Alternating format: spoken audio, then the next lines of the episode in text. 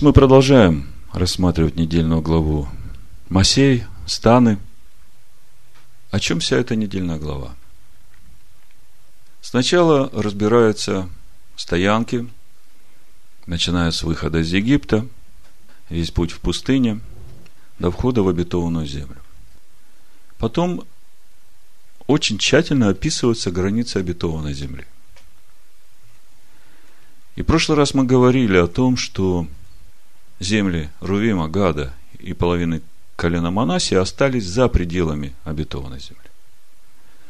И сегодня, вот в этой недельной главе, мы видим, что восточная граница обетованной земли действительно оговорена в Писаниях, и она проходит по озеру Кенерет, по восточной стороне озера, то есть озеро Кенерет входит в границы Святой Земли, по реке Иордан и по наружной стороне Соленого озера.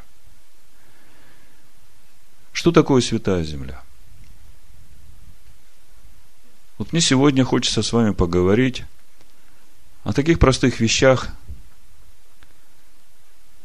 на первый взгляд. Что представляет из себя Египет? Что представляет из себя обетованная земля? И что представляет из себя путь из Египта в обетованную землю – не просто в свете того, что говорит Тора о выходе еврейского народа три с половиной тысячи лет назад из Египта, а что это говорит сегодня для нас? Для нас, вошедших в Божий народ через веру в Машеха Израиля, в Иешуа Машеха Израиля. Что это значит для нас? Для нас это важно понимать, чтобы каждый раз отдавать себе отчет, для чего все это чтобы все время иметь вот это понимание смысла своей жизни. Вот мы сегодня с детьми там наверху говорили о простых вещах, о том, как Бог строит храм в нашем сердце. И как объяснить детям вот этот процесс строительства храма в нашем сердце? Вы знаете, мне на глаза попались эти такие пластмассовые кубики, которые друг с другом соединяются и строятся домики – я говорю, вот э, я вам сейчас постараюсь вот на этих кубиках объяснить, как происходит строительство храма в нашем сердце. Я говорю, сначала нам надо разобраться с тем, что такое Египет, что такое рабство. Определить очень просто. Если в твоей жизни есть что-то, что для тебя это настолько важно и ценно, что ты готов от всего отказаться и заниматься только этим, и без этого ты не можешь – то тогда надо посмотреть, что это. Потому что где сокровище ваше, там и сердце ваше. И вот, как правило, главное рабство сегодняшнего современного человека – это зависимость от определенных вещей. Он даже, может быть, не понимает, что это зависимость. Я не говорю о таких понятных вещах, как э, пьянство, наркотики, прелюбодейство, блуд, да – есть более изощренные зависимости. Жажда власти, жажда славы, жажда накопительства. Это тоже все рабство. И просто надо посмотреть, а что же для тебя сейчас является самым ценным в твоей жизни, и определить, Божье это дело, или это похоть плоти, похоть очей и гордость житейская. И когда ты это начинаешь видеть, тогда ты уже начинаешь выбирать, что для тебя важнее. Или путь Царство Божие, или же строительство жилья в этом мире. И вот, когда мы с детьми про это поговорили, тогда я говорю, вот строительство храма в сердце начинается с того, что Бог закладывает основания. И я говорю, вот первый кубик, видите, вот это заповедь «Я, Господь Бог твой, который вывел тебя из земли египетской, из дома рабства». Я не стал вникать в глубину этой заповеди. Мы сегодня с вами поглубже поговорим. Я говорю, ну вот это вот первая заповедь, да, которая кладется в основание этого храма. Следующая заповедь, да не будет у тебя других богов пред глазами моими. Не делай себе никакого кумира, ни из того, что на небе вверху, что на земле внизу, что в воде ниже земли. Не поклоняйся ему, не служи, ибо я Господь Бог твой, Бог-ревнитель, наказывающий детей за вину отцов до третьего и четвертого рода – непослушных мне, и благословляющих до тысячи родов, соблюдающих заповеди мои. И тут сразу э, уже начинает определяться вот этот путь обрезания. Должно отпасть все, что является для тебя ценным в твоей жизни, потому что это и есть те боги, которым ты кланяешься. Чтобы от этого избавиться и сделать главным смыслом своей жизни вот это строительство храма в своем сердце. И так заповедь за заповедью мы разобрали и положили основание этого храма в сердце. Десять заповедей. Я говорю, и вот теперь начинается строительство. В каждой житейской ситуации у тебя могут быть любимые дела, у тебя могут быть какие-то цели в жизни, но ты все время сверяешь это с тем, как строишь. Если ты это делаешь все в Боге, если ты это делаешь в согласии со Словом, как Он учит, как жить в этом мире, то все нормально. Если же ты где-то приступаешь то, что говорит Бог, как жить, и продолжаешь думать, что ты строишь, то на самом деле ты разрушаешь. И вот на этом основании начинает строиться, да, и вот когда мы в Боге строим, тогда домик растет. И Никита говорит, а может быть так, что мы каким-то своим поступком можем начать разрушать этот дом. Я говорю, точно так и есть. Вот мы э, делаем что-то неправильное, вот эта стена, она начинает разваливаться, камешек за камешком. Я говорю, но нет такого человека, который бы не делал ошибок. Весь вопрос в том, у нас приоритет, чтобы у нас смысл в этой жизни был, чтобы мы строили этот храм. Чтобы мы шли именно тем путем, который ведет в обетованную землю, а не тем путем, который ведет в озеро Огненное или возвращается в Египет. Так вот, числа 33 глава, первый стих. Вот станы сынов Израилевых, которые вышли из земли египетской по ополчениям своим под начальством Моисея и Аарона. На иврите станы переводятся как странствия во множественном числе. То есть написано, вот странствия сынов Израилевых, которые вышли из земли египетской. И мудрецы говорят, что по начальной фразе, по этому первому стиху, можно подумать, будто исходом из Египта были все странствия. То есть то, как звучит стих, можно понимать, что все странствия от первой стоянки до 42 входа в обетованную землю, это все были странствия выхода из Египта. Хотя, если смотреть внешними глазами, то понятно, что только первый переход, первая стоянка, это был выход из того Египта, который имеет свои границы в этом физическом мире, в той земле, где жил фараон. Так вот, э, древнееврейское значение слова Египет, Мицраим, оно означает заточение, теснота. И вот в контексте этих странствий это явное противопоставление тому, куда Бог ведет свой народ. Если посмотреть исход третью главу, давайте посмотрим. Восьмой стих. Написано, иду избавить его, Израиля, от руки египтян и вывести его из земли сей в землю хорошую и пространную. То есть, первая мысль, которую я хочу в вас вложить. Смысл всего странствования.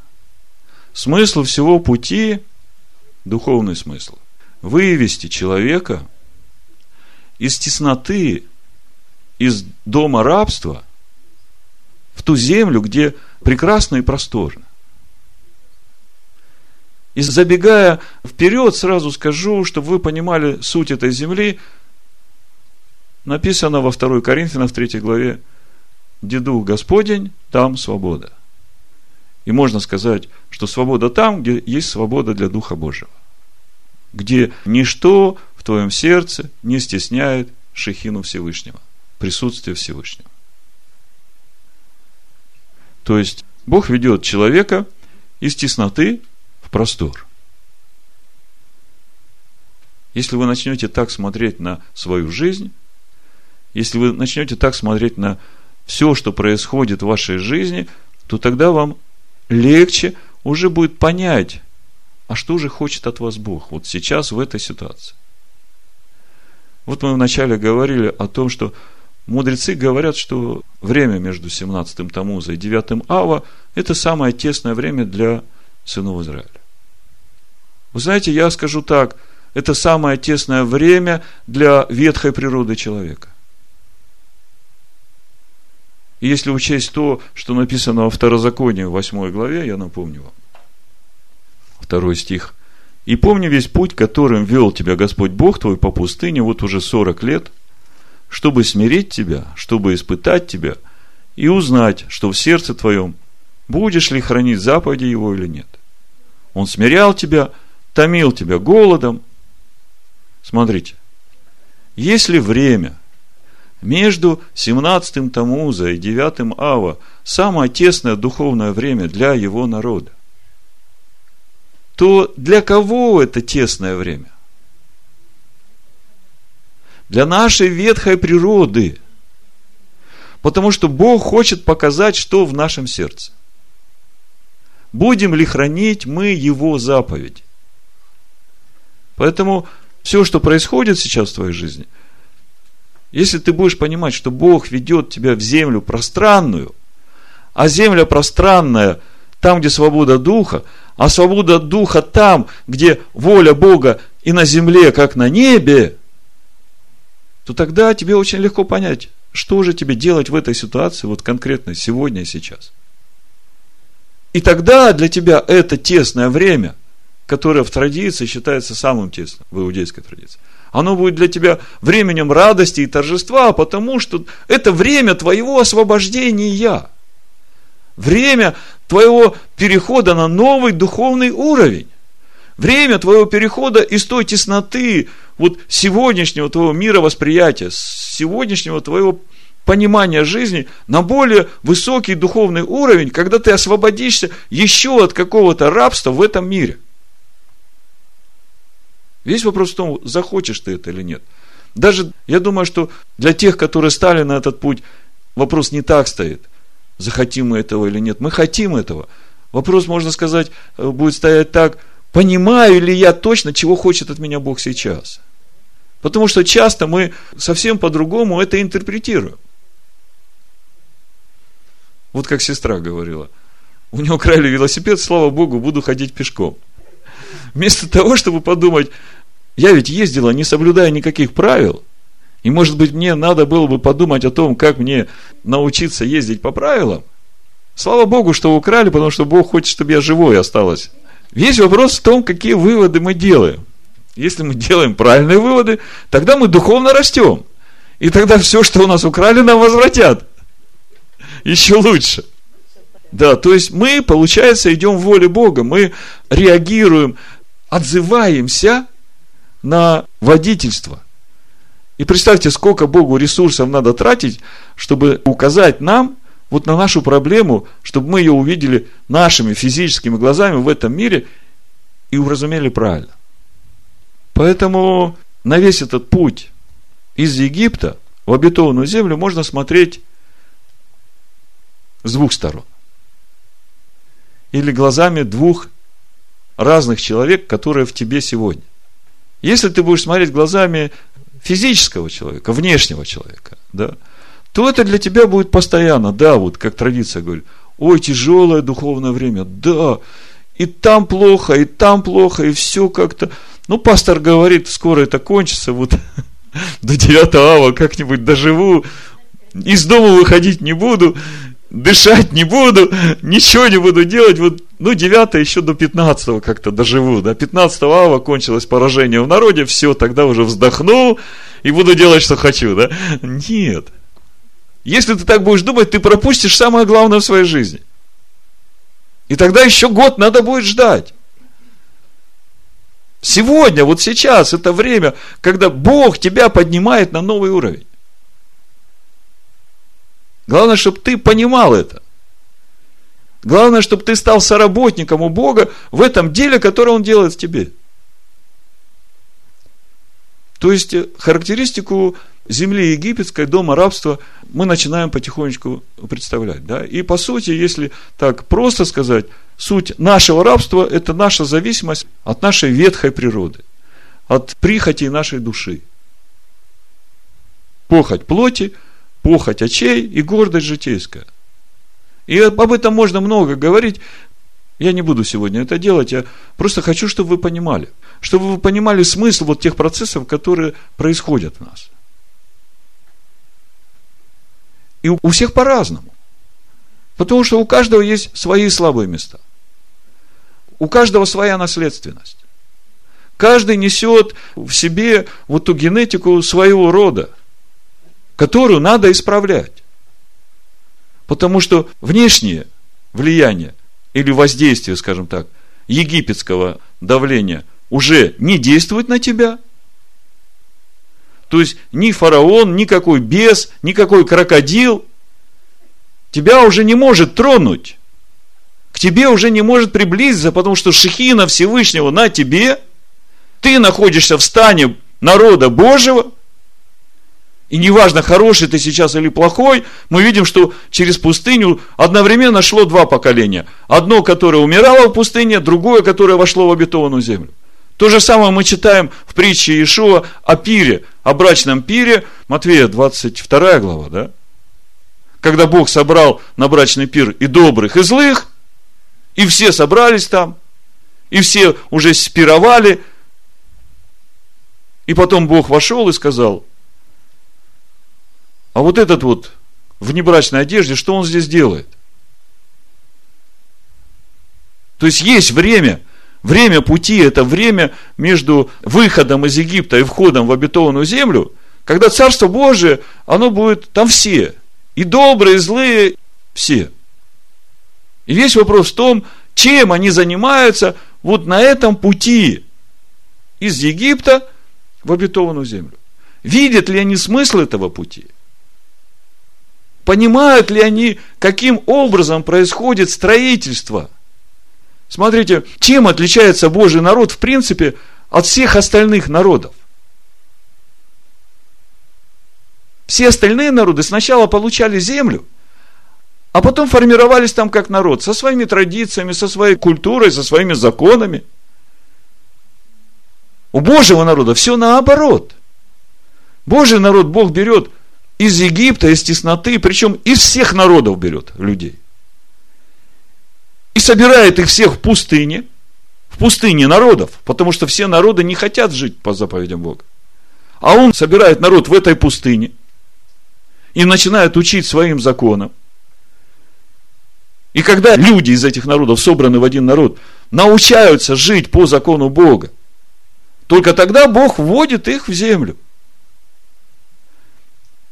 вы знаете, скажем так, в мессианских иудейских комментариях обетованная земля, большая часть комментариев говорит, что это прообраз эры Машеха. Прообраз мессианской эры. То есть, э, есть время в пути, когда выходит народ из Египта и придет в царство Мессии Израиля. Так весь вопрос в том, что нужно для того, чтобы гармонично там себя ощущать и не чувствовать себя чужаком. Допустим, если вы приезжаете в какое-то другое государство, да, то э, первое, что вам надо, вы хотите там жить. Вам надо знать законы этого общества. По каким законам оно живет, чтобы быть законопослушным гражданином, правда? Но принцип такой. Поэтому давайте мы сейчас оговорим, что же есть в сути вот эта земля обетованная, которой четко указаны границы. Что она в духовном плане представляет для нас. Если мудрецы говорят, что это эра Машеха, то давайте попробуем чуть глубже расширить, э, что есть эта территория. Что есть эта территория Царства Божьего или территория обетованной земли, да? Можно ведь поставить знак равенства в духовном плане, что Царство Божие и обетованная земля, это, в общем-то, понятие одной категории. Вы согласны со мной? Да? Давайте попробуем вместе дать характеристику этой обетованной земли. Чтобы нам понять. Мицраим, как бы мы понимаем, что такое. Если мы будем понимать суть обетованной земли, да, тогда нам уже легко будет понять, какой же путь нам надо пройти, чтобы войти в эту обетованную землю, учитывая тот главный закон, что сначала должен быть сформирован народ, который будет жить по законам той земли, в которую он ведет, а потом он введет их в эту землю. То есть сначала я уже говорил, формируется народ Бога в пустыне, А потом этот народ вводится в землю обетованную. В отличие от того, как у народов. Сначала народам дается земля, а потом они там формируются. Это главная разница. Разница, которая отличает народ Божий в этом мире от всех других народов. Помните, как Аман сформулировал суть еврейского народа? Это народ, который живет среди всех народов по своим законам. И твоим законам они, царь, не повинуются. И поэтому не следует так оставлять, да? Это то, что пустыня думает по отношению к народу Божьему. Вы понимаете, о чем я говорю? Успеваете за мной, да? Значит, у нас два момента, которые надо прояснить. Э, в чем суть процесса формирования Божьего народа в пустыне? И что из себя представляет эта обетованная земля? Ну, давайте сначала э, поговорим о том, что такое обетованная земля, и тогда уже будем конкретно разбирать все эти стоянки, этот путь, который мы будем проходить. Вот первая мысль, характеристика обетованной земли, ну, я уже говорил, что мудрецы обетованную землю связывают с мессианской эрой. То есть суть мессианской эры, когда Мессия Израиля будет царем всей земли. И что это значит? Это значит, что воля Всевышнего будет осуществляться через Мессию Израиля, царя всей земли, по всей земле. Согласны со мной? И тот, кто не будет послушен этой воле – с тем будут разбираться сразу. В общем, не будет на земле тех, которые могли бы в этом царстве жить не по воле Бога. Вот так. Тогда остается ответить, что же есть воля Бога? Мы молимся в молитве Отче наш. Отче наш, да святится имя Твое. Да придет царствие Твое, да будет воля Твоя, и на земле, как на небе. И когда совершится эта молитва, вот тогда и наступит мессианская эра. И это будет, скажем так, завершающим этапом строительстве той новой земли и нового неба, который Бог готовит для своего народа. Вы понимаете, что царство Мессии в этом мире, седьмое тысячелетие, это, скажем так, завершающая фаза того строительства, которое Бог строит изначала. Главная цель которого – сотворим человека по образу и подобию нашему. И сотворив человека по образу, по образу его, по образу того, который есть у Бога там, суть Сын, который есть образ Бога невидимого. Все остальное время, вот эти шесть дней, включая седьмой день шаббат, Бог творит человека, сотворенного по образу, по подобию Всевышнего. И в итоге получается, в конце будет человек по образу и подобию Всевышнего, суть скиния Бога с человеком. И когда весь этот процесс будет закончен, все это перейдет на новое небо и на новую землю, которую Бог уже приготовил. То есть, это я вам как бы так глобально весь путь обрисовал, понимание.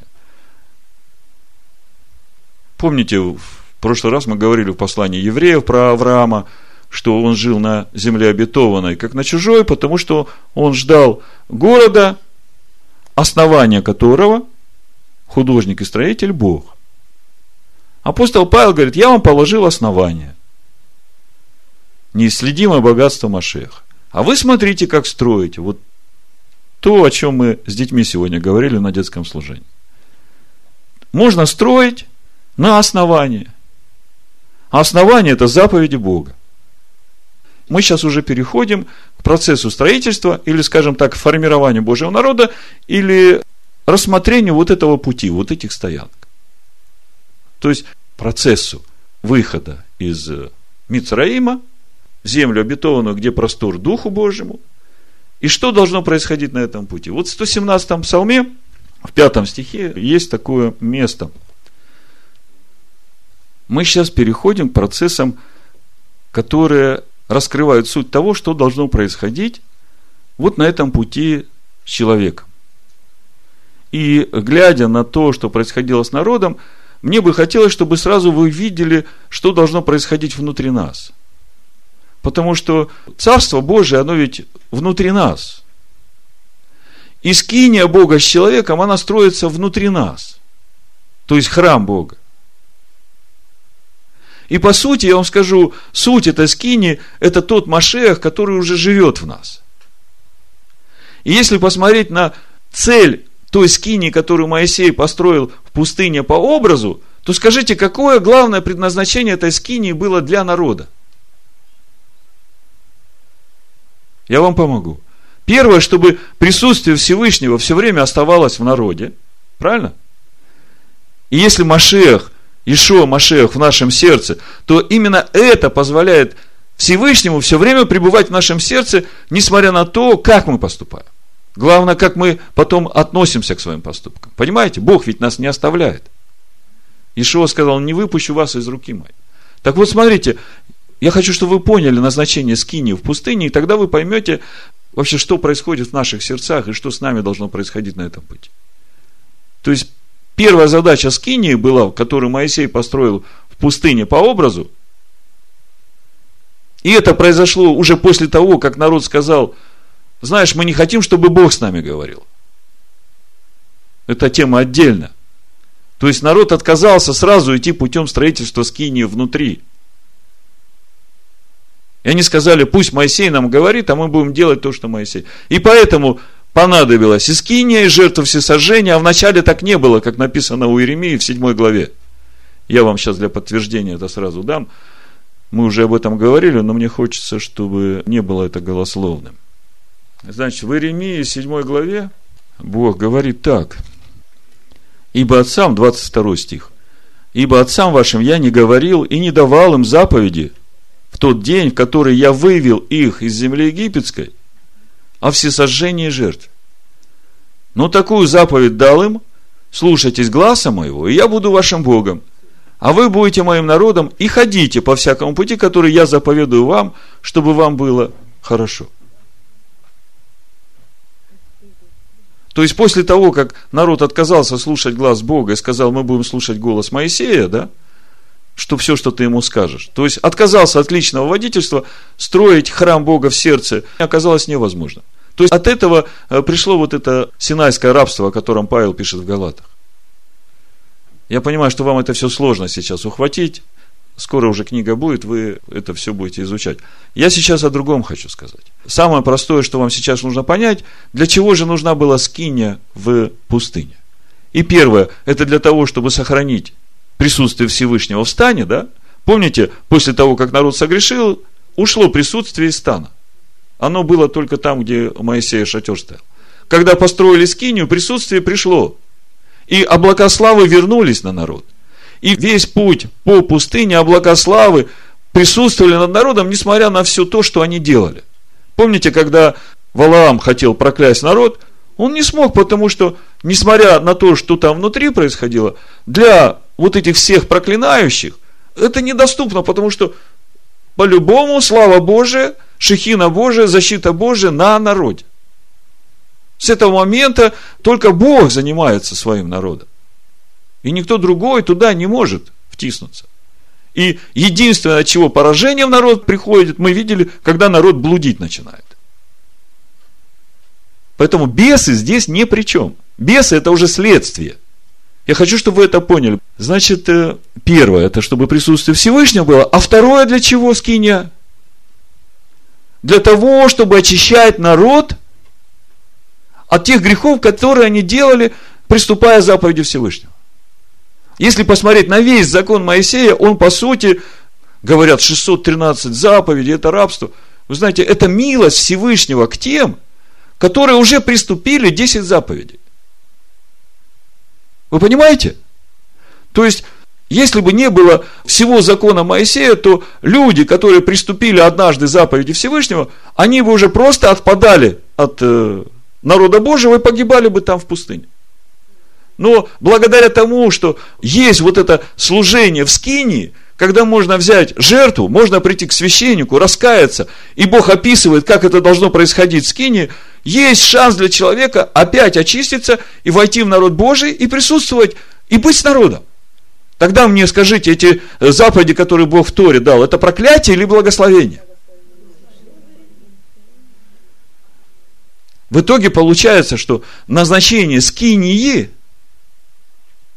как таковой, сохранить присутствие Бога в народе, а во-вторых, очищать народ и вести их по пути духовного роста, потому что через этот процесс очищения, прощения, человек же духовно растет, он же не делает одни и те же ошибки постоянно, правда? Вот теперь вы можете понять назначение той скинии, которая в нашем сердце, которая есть Иешуа, умерший за нас, совершенная жертва, и Хамашех, который есть Слово Божие, который есть скиния Бога, живущий в нас, который, с одной стороны, он светильник, с другой стороны, он хлеб предложений, и с третьей стороны, он ковчег завета, через который открывается Всевышний нам и говорит нам, и мы слышим его голос. Умещается у вас? И в итоге, смотрите, если в процессе пути в пустыне, благодаря работе этой скини, формировался народ, который уже был готов войти в обетованную землю, то есть менялось его внутреннее содержание, то же самое и с нами. Вот та скиния, которая сейчас в нас, которая, которую возродил Бог через веру в Иешуа, да, это и есть та скиния, которая, во-первых, растет в нас, занимая все наше сердце, меняя наше естество – и это есть то, что устрояет нас в храм Божий, и когда придет это время перейти нам в другой мир, или войти в мессианскую эру, то это уже есть залогом, потому что именно там Дух Божий пребывает. И это есть тот залог, который позволяет нам войти в эту святую землю, в обетованную землю и гармонично стать частью народа, который будет жить там. И если посмотреть на то, что происходит в Новом Завете – Ишуа не только рассказывает, что нужно для того, чтобы присутствие Божие все время было в человеке, как нужно исполнять заповеди Бога так, чтобы угождать Духу Божьему. Так, чтобы свобода Духа Божьего была в нас. Скажите мне, когда свобода Духу Божьему в нас? Когда наша воля совпадает с волей Всевышнего – Тогда смысл всего пути в пустыне, смысл всех этих 42 стоянок – познать волю Всевышнего. И отсюда тогда уже можно видеть э, смысл этих двух взглядов на этот путь. С одной стороны, взгляд ветхой природы на эти все 42 стоянки – это смертный приговор для нее, когда она законом умирает, для того, чтобы закон ее не судил. А новая природа заполняет все это место, по сути, закон Бога заполняет меня. А если еще правильно сказать, то Машиах заполняет всего меня, а в нем Всевышний. Как в 14 главе Иоанна. Филипп, разве ты не видел Отца? Сейчас я прочитаю. 14.10. Разве ты не веришь, что я в Отце и Отец во мне? Слова, которые говорю я вам, говорю не от себя. Отец, пребывающий во мне, он творит дела. Верьте мне, что я в Отце, а Отец во мне. Ну, еще немножко об особенностях этого пути. Значит, для одних это время тесное, да? А для других, для тех, которые смотрят со стороны обетованной земли, да? То есть, если я смотрю на весь этот путь со стороны Царства Божьего внутри моего сердца, то я радуюсь этому пути, и я вижу каждую стоянку как ступеньку моего духовного роста, ступеньку по расширению Царства Божьего в моем сердце. И как я это вижу? Я вижу именно через ту тесноту, через которую я сейчас прохожу. Весь вопрос в том, какую позицию ты займешь в этот момент. Или займешь позицию того внутреннего человека, который смотрит со стороны Царства Божьего и радуется. Или займешь позицию того ветхого человека, который смотрит на это, плачет, вздыхает и говорит, что ладно, буду без велосипеда так же само ходить и правила нарушать. Просто, чтобы вы поняли принцип, да? Ну, знаете как? Вот я такой смиренный, вот э, за мои грехи дьявол меня уже так скрутил, уже 18 лет скрученная, в рабстве хожу, но я такая смиренная, я буду ходить и дальше так. Пусть меня еще больше э, скрутит, и я буду ходить, я же смиренная. Да. Не об этом речь идет. Речь идет о том, чтобы ты распрямилась, чтобы ты сбросила с себя это рабство. И обрела все то, что Бог тебе уже дал. Это то же самое, что я своим детям принес все, что им нравится. Они ходят вокруг, говорят, да, вкусно. Но это не для меня. Это не мое. Твой отец тебе дал. Я, говорит, я тебя освободил от всякого рабства. Я тебя веду в землю просторную. Я взял все болезни твои на сына положил. Если будешь верить о том, что просишь по воле моей, верь, что получишь и получишь. Все определяет наша вера, а наша вера, она же не должна быть на пустом месте, должно в вере стоять основание Слова Божьего. И если ты стоишь в вере, помните, как у меня было два года назад, на радость моим врагам, я потерял зрение. Воспаление было у меня в головном мозге, нервные окончания глаза воспалились от того, что я больной, у меня 40 температура была, я ночью сидел, чтобы никого не будить, за компьютером работал, вот за этим. А у него яркий экран, и когда в темноте это обжигает. Э. И я пошел в больницу, и мне сказали, срочная госпитализация, у вас воспаление головного мозга, если вы еще протянете, вы можете полностью вот отсюда лишиться всей двигательной активности, вы будете просто овощем. И серьезные врачи, я в Галлизерсе проходил, у меня есть заключение – проходил это обследование, и заведующий кафедрой, там, заведующий отделением, и это вдруг как навалилось на меня, вы знаете, я так ощущал, вот, вот этот мой человечек, который в Царстве Божьем, он чувствовал, как какое-то болото вдруг его вот так обтягивает со всех сторон, и как бы вот-вот-вот-вот уже, знаете, как засосет тебя это болото. я просто возопил к Богу, Господи, помоги. И могу точно сказать, что в этот момент Бог был рядом, но я чувствовал себя совершенно одиноким. Вот как Давид говорит, ты меня вознес, и потом ты оставил меня, и я вдруг смутился. Да вот было точно такое состояние, что я смутился, но я сказал, вы знаете, я верю, что мой Бог меня исцелит. Они мне там бумагу дали, чтобы я подписал, что, значит, если что-то со мной случится, я претензий к врачам не буду иметь. Я подписал эту бумагу, пришел домой, я уже рассказывал, прихожу домой, начинаю молиться, говорю, Господи, ну дай мне хоть что-нибудь, чтобы опереться. И у меня вторая глава книги Откровения, десятый стих. Не бойся ничего, что тебе надобно будет претерпеть. Вот дьявол будет вергать из среды вас в темницу, чтобы искусить вас, и будете иметь скорбь дней десять. И я до этого места дочитал, и думаю, понял, Господи, ну как-нибудь 10 дней перетерплю. А ничего не вижу. К служению готовиться не могу. Э, работать за компьютером, тогда мы как раз время было открытия сайта. Нужно было всю информацию закладывать. Не могу. На машине ездить не могу. Вот единственная возможность, как я мог что-то видеть, вот только верхней частью глаз я вот так мог смотреть, вот хоть что-то так расплывчато видеть, немного – Проходит 10 дней, мне еще хуже стало.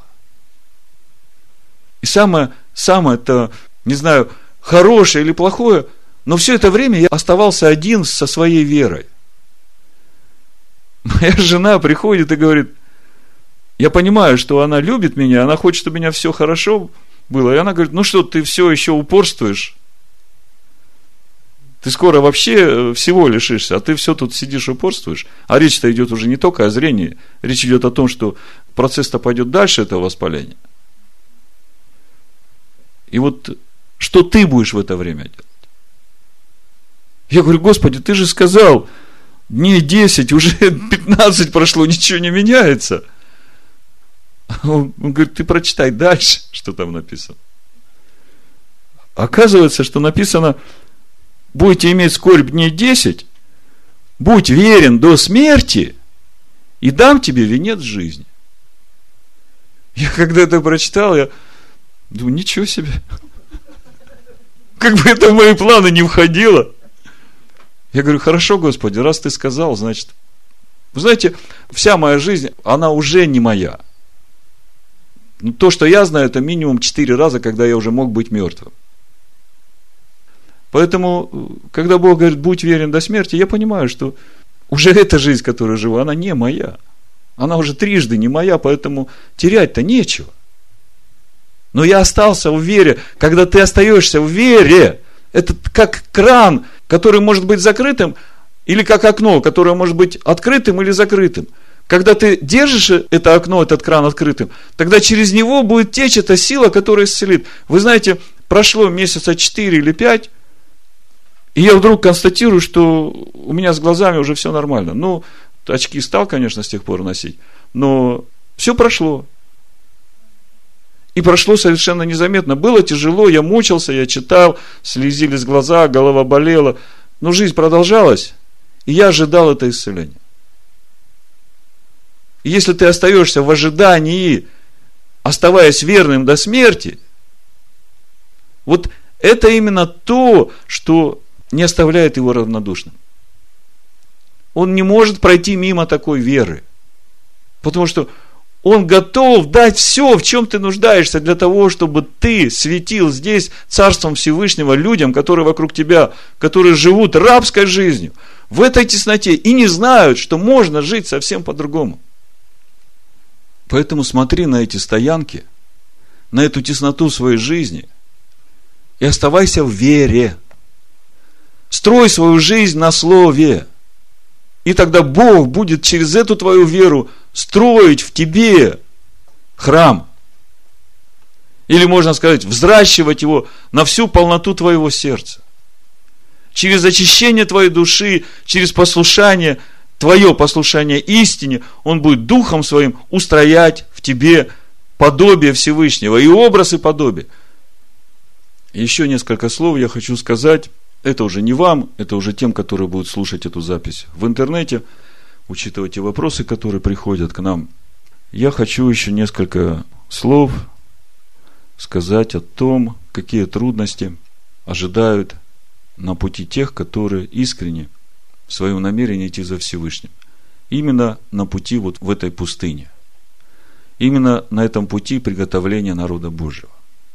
Давайте посмотрим Деяния, седьмую главу, и я постараюсь объяснить, что за этим всем стоит в сегодняшнем нашем процессе, когда Бог создает народ во имя свое. Деяния 7 глава, ну, с 39 стиха буду читать. Которому отцы наши не хотели быть послушными, но отринули его и обратились сердцами своими к Египту, сказавши Аарону, сделай нам богов, которые предшествовали бы нам, ибо с Моисеем, который вывел нас из земли египетской, не знаем, что случилось. И сделали в те дни тельца, и принесли жертву идолу, и веселились перед делом рук своих. Бог же отвратился и оставил их служить воинству небесному. Как написано в книге пророков, «Дом Израилев, приносили ли вы мне заколения и жертвы в продолжение сорока лет в пустыне? Вы приняли скинию Молохову и звезду Бога вашего Римфана – изображения, которые вы сделали, чтобы поклоняться им. И я переселю вас далее Вавилона. И вот 44 стих. Скиния свидетельства была у отцов наших в пустыне, как повелел Господь Моисею сделать ее по образу им виденным. Из этого можно сделать вывод, что все эти 40 лет в пустыне одни носили скинию Молохову, а другие носили скинию свидетельства. И как узнать, какую скинию ты носишь? Вроде бы все были в народе, да? Вроде бы все были послушны Моисею. Вроде бы все приходили, не было же два шатра. Не было же так, что мешкан стоял, в одном углу стана, а в другом углу стана стоял это скиния Молохова. Такого ведь не было, мы об этом нигде не читаем. Стоял один мешкан, и священники и левиты служили в этом мешкане. И сказано о сынах Израиля, что они носили скинию Молохову. Речь идет не о внешнем, речь идет о внутреннем содержании этих людей. я постараюсь сейчас вам несколько слов, вот то, как я вижу – как может быть, что в одно и то же время, в одном и том же народе, который Бог созидает, одни носят скинию Молохову, а другие истинную скинию, скинию, построенную по образу. Как это может быть? Один из примеров, который мне пришел, о котором я хочу сказать, это первая заповедь, которую Бог дал своему народу. Она звучит «Я, Анахи, Господь Бог твой, Аданай Элагейну, который вывел вас из земли египетской, из дома рабства. И это суть первая заповедь, не больше и не меньше. И смысл этой заповеди в том, что тот Адонай, тетраграмматон, который выводит нас из Египта, из дома рабства, ту свободу Духа Божьего в нас, когда Он это сделает, Он становится нашим Элогим, силой Всевышнего, действующей через нас. Понимаете? Помните, в седьмой главе Исхода, в первом стихе, про Моисея сказано, Бог говорит Моисею, что ты будешь Богом фараону. Давайте посмотрим, чтобы вы понимали, о чем я хочу сказать. В чем суть вообще этой заповеди? Почему я так углубляюсь? Потом я вам расскажу. И вы увидите, как отличить скинию Молохову от скини истины. Седьмая глава, первый стих написано, но Господь, тетраграмматон здесь в оригинале, сказал Моисею, смотри, я поставил тебя Богом. И в оригинале Элогим. Я поставил тебя Элогим фараону. Как это есть? Когда Адонай, тетраграмматон, ставит тебя Элогим фараону. Это примерно то же самое, когда Ишуа говорит, я от себя ничего не говорю. Как слышу, так и говорю. Не я говорю, Отец, живущий во мне, Он говорит, я только уста. Вот когда ты приходишь в такое состояние, а ты приходишь в это состояние через послушание заповедям Всевышнего, через освящение себя, через то, чтобы твоя воля совпадала с волей Всевышнего, тогда Адонай становится вот этой силой, которая действует через тебя, твоим Илогим. Это не значит, что ты стал Илогим в смысле Богом Отцом, а это значит, что через тебя начинает действовать Всевышний в этом мире. И когда нужно было что-то делать в этом мире, ничего не происходило, пока Моисей не сказал слово. Помните 10 казней, как проходили? Моисей говорил слово, и происходило не потому, что Моисей говорил, потому что Всевышний через него говорил. Вот что значит быть Илогим для человека.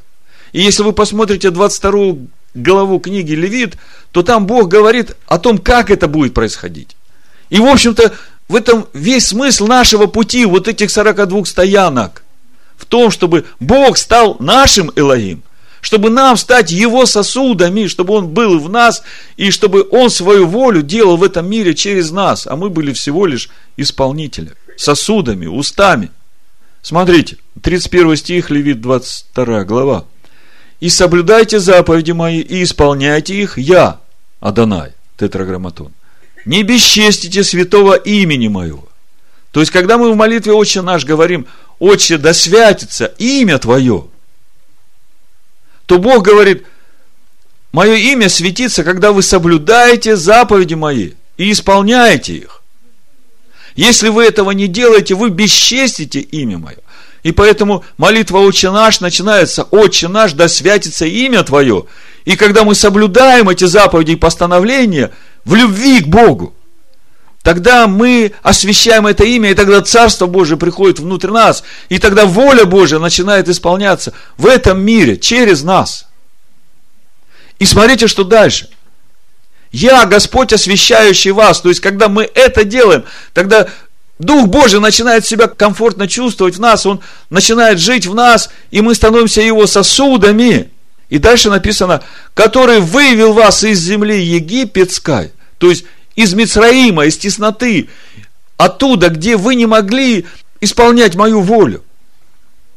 Чтобы быть вашим Элогим, написано здесь. То есть Бог выводит нас из тесноты египетской, из дома рабства, для того, чтобы быть нашим Элогим, для того, чтобы быть нашей силой. И это приходит в нашу жизнь через познание Его. Вот в молитве Ефесянах в первой главе апостол Павел как раз и молится такой молитвой. И я рекомендую вам всем молиться этой же молитвой. Хотя бы два раза в день, утром и вечером во время принесения всесожжения. Давайте посмотрим. Вы увидите, где эта сила Всевышнего в нас. Как она приходит. Ефесянам первая глава, Апостол Павел говорит, посему, 15 стих, и я, услышав о вашей вере в Машеха, Ишуа, и о любви ко всем святым, то есть должна быть вера в Иешуа, который умер за грехи, должна быть вера в Машеха, который есть Сын Бога, Слово Бога, и должна быть любовь к святым. Любовь к еврейскому народу, любовь к иудеям, которым верено это Слово Бога. Непрестанно благодарю за вас Бога, вспоминая вас в молитвах моих, чтобы Бог Господа нашего Иисуса Христа.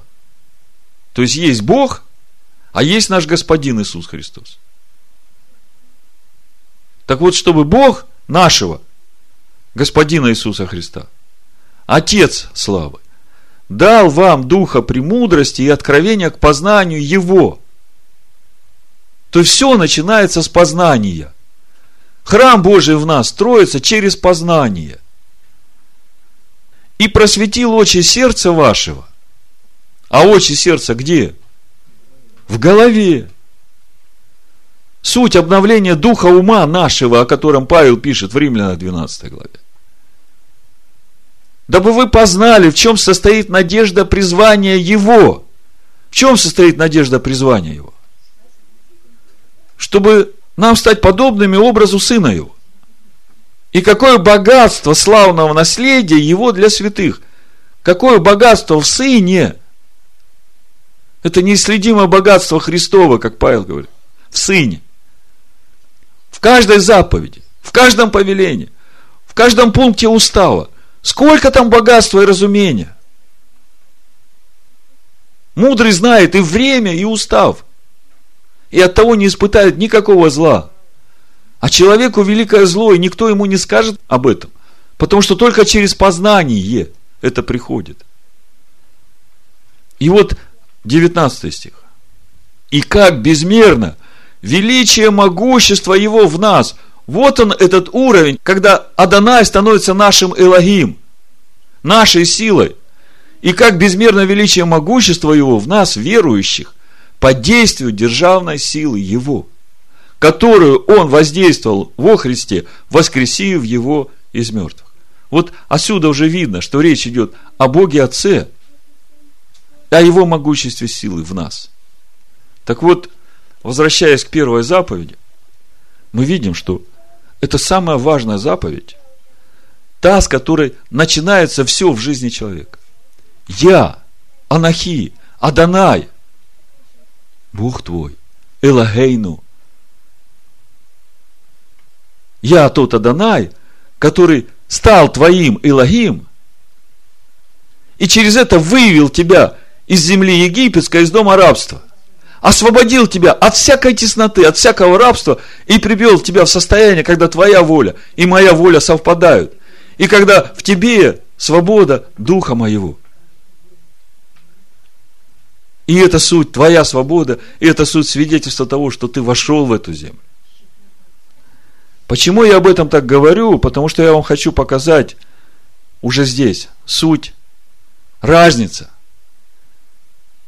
между тем, что значит носить скиню Молоха, и тем, что значит носить истину скиню. И это все в одно и то же время происходит, в одном и том же народе, скажем так. Хотя он уже не один и тот же.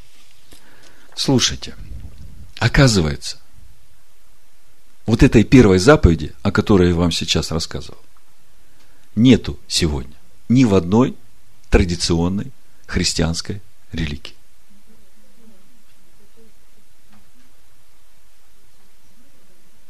Вы в шоке? Значит, э, перечни десяти заповедей в иудейской и христианской традиции различаются. Согласно иудейской традиции – в исход 2.2 содержится первая заповедь. Исход 2.2 и говорит, я, Господь Бог твой, который вывел тебя из земли египетской, из дома рабства. Слушайте, мы говорим об основании храма. Мы говорим о заповедях, которые Бог кладет в основание храма. И мы говорим, что это первая заповедь, она суть самая важная для человека в том плане, потому что она охватывает в себе весь процесс от выхода из тесноты, потому что Мицраим – это не просто Египет, как какое-то государство в этом мире. Мицраим – это характеристика духовной тесноты, духовного рабства человека, которого Бог хочет вывести на простор, туда, где будет в нем свобода Духа Божьего. Понимаете? Так вот, согласно иудейской традиции, исход 22, «Я, Господь Бог твой, который вывел тебя из земли египетской, из дома рабства», является первой заповедью. А исход 23, «Да не будет у тебя других богов», не делай себе никакого кумира, никакого изображения, не поклоняйся ему, не служи и так далее. Это вторая заповедь. Согласно же христианской традиции – первая заповедь содержится в исход 23. То есть во всех традиционных христианских конфессиях первая заповедь начинается со стихов «Да не будет у тебя других богов пред лицом моим». Причем э, есть некоторые вариации, я вам сейчас скажу какие. Согласно христианской традиции, первая заповедь содержится в исход 23, а 22 рассматривается как общее вступление. Большинство протестантских церквей, а также православная и греко-католическая церковь делят вторую заповедь по иудейской традиции на две. Но надо же как-то дополнить недостающее число. Вторую заповедь, которая говорит, да не будет у тебя других богов пред лицом моим, не делай себе кумира, никакого изображения, вот они ее разделяют на две. Значит, да не будет у тебя, это первое, а не делай себе кумира, это вторая.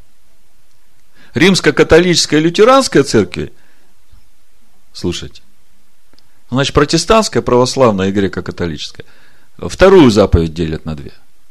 А римско-католическая и лютеранская делят на две десятую заповедь.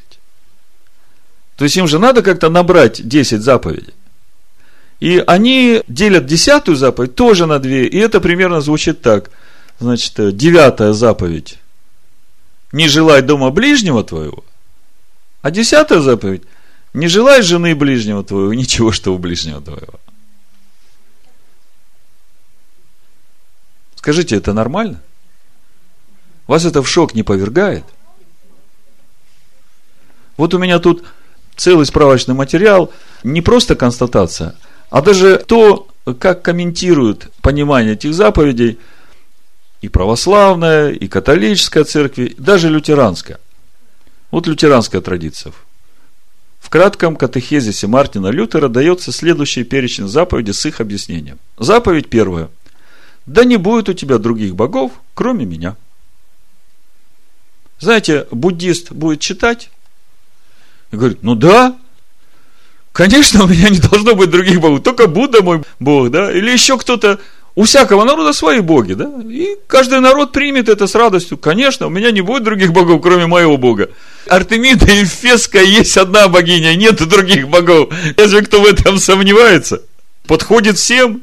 Первая заповедь, да не будет у меня других богов. А в итоге получается, что человек, который принял это и живет этим, его лишили самого главного его лишили смысла вот этого пути в пустыне, чтобы Адонай стал моим Илогим, чтобы я стал сосудом Всевышнего, чтобы я обрел естество и подобие Всевышнего. Если к этому добавить, что заповеди на скрижалях написаны Духом Бога, то тогда это просто хула на Духа Святого. Мы как-то об этом уже говорили, я просто могу напомнить. Мы знаем, что в исход 31.18 написано, заповеди написаны перстом Божьим. Вот давайте я прочитаю вам. 18 стих написано, «И когда Бог перестал говорить с Моисеем на горе Синая, дал ему две скрижали откровения, скрижали каменные, на которых написано было перстом Божьим». Смотрите, смысл какой. Во-первых, каменные. Во-вторых, написано перстом Божьим, чтобы никто никогда не мог этого изменить. Потому что то, что вырублено на камне, это же не сотрешь, никуда не денешь. Написано перстом Бога. Если мы посмотрим Луку 11 главу, 20 стих, то Ишуа говорит, что если я перстом Божьим изгоняю бесов, то это значит, что к вам Царство Божие уже приблизилось. То есть я хочу подчеркнуть, что перст Божий в контексте Писания Нового Завета это и есть Дух Святой, Дух Божий. Вот смотрите, Лука 11, 20 мы читаем. Если же я перстом Божьим изгоняю бесов, то, конечно, достигла до вас Царствие Божие. И это же самая ситуация в Матвея 12, 28. Там написано по-другому. Написано, если же я Духом Божьим изгоняю бесов, то, конечно, достигла до вас Царствие Божие. Если скрижали написаны перстом Божьим, а Ишуа говорит, что он перстом Божьим или Духом Божьим, и для него это одно и то же, изгоняет бесов, то значит, убрав одну из десяти заповедей, которые дал Бог, это уже пренепряжение, это уже отвержение того, что написано Духом Бога. Более того, как-то один раз у меня, вы помните эту ситуацию, когда у меня был открытый эфир, когда собрали всех учителей христианства на христианском радио, нашего традиционного, да, и они пытались понять, э, чему же я учу. Но суть в том, что после этого разговора, когда закончился эфир, там был директор лютеранского института или университета богословского. И я говорю, как вы можете учить людей, отня у них первую заповедь, самую важную? Он говорит, а зачем нам заповедь, которая говорит о том, что Бог меня вывел из Египта?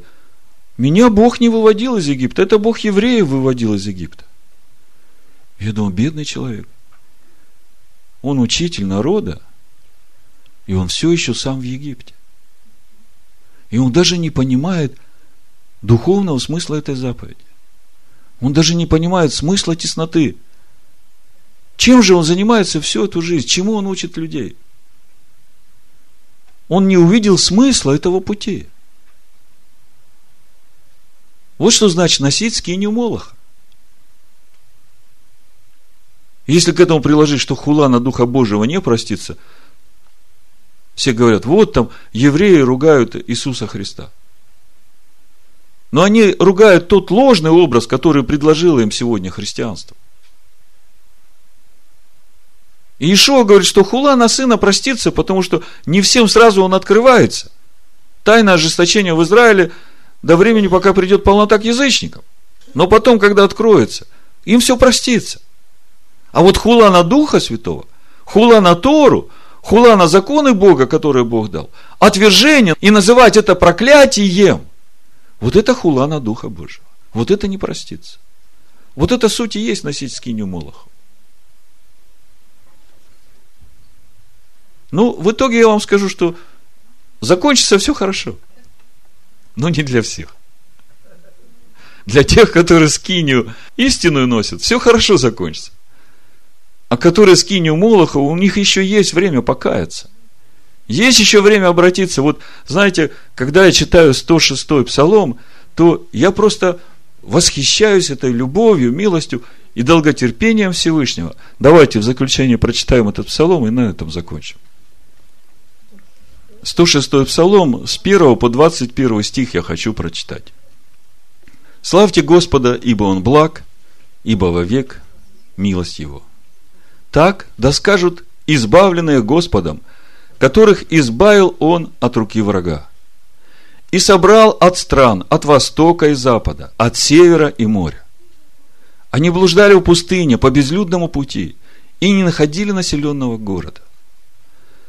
Терпели голод и жажду, душа их истаивала в них, но возвали к Господу в скорби своей, и Он избавил их от бедствий их. И повел их прямым путем – чтобы они шли к населенному городу. Да славят Господа за милость Его и за чудные дела Его для сынов человеческих. Ибо Он насытил душу жаждущую и душу алчущую исполнил благами. Они сидели во тьме и тени смертной, окованные скорбью и железом, ибо не покорялись словам Божьим, и не брегли, пренебрегали о воле Всевышнего. Он смирил сердце их работами, они приткнулись, и не было помогающего. Но возвали к Господу скорби своей, и Он спас их от бедствий их.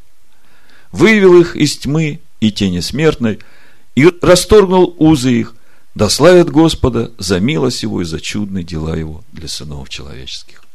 Ибо Он сокрушил врата медные, верея железное сломал. Безрассудные страдали за беззаконные пути свои и за неправды свои. От всякой пищи отвращалась душа их, они приближались к вратам смерти, но воззвали к Господу в скорби своей, и Он спас их от бедствий их. Послал Слово Свое, и исцелил их, и избавил их от могил их. Да славят Господа за милость Его и за чудные дела Его для сынов человеческих. Во имя Ишуа Мессии. Аминь.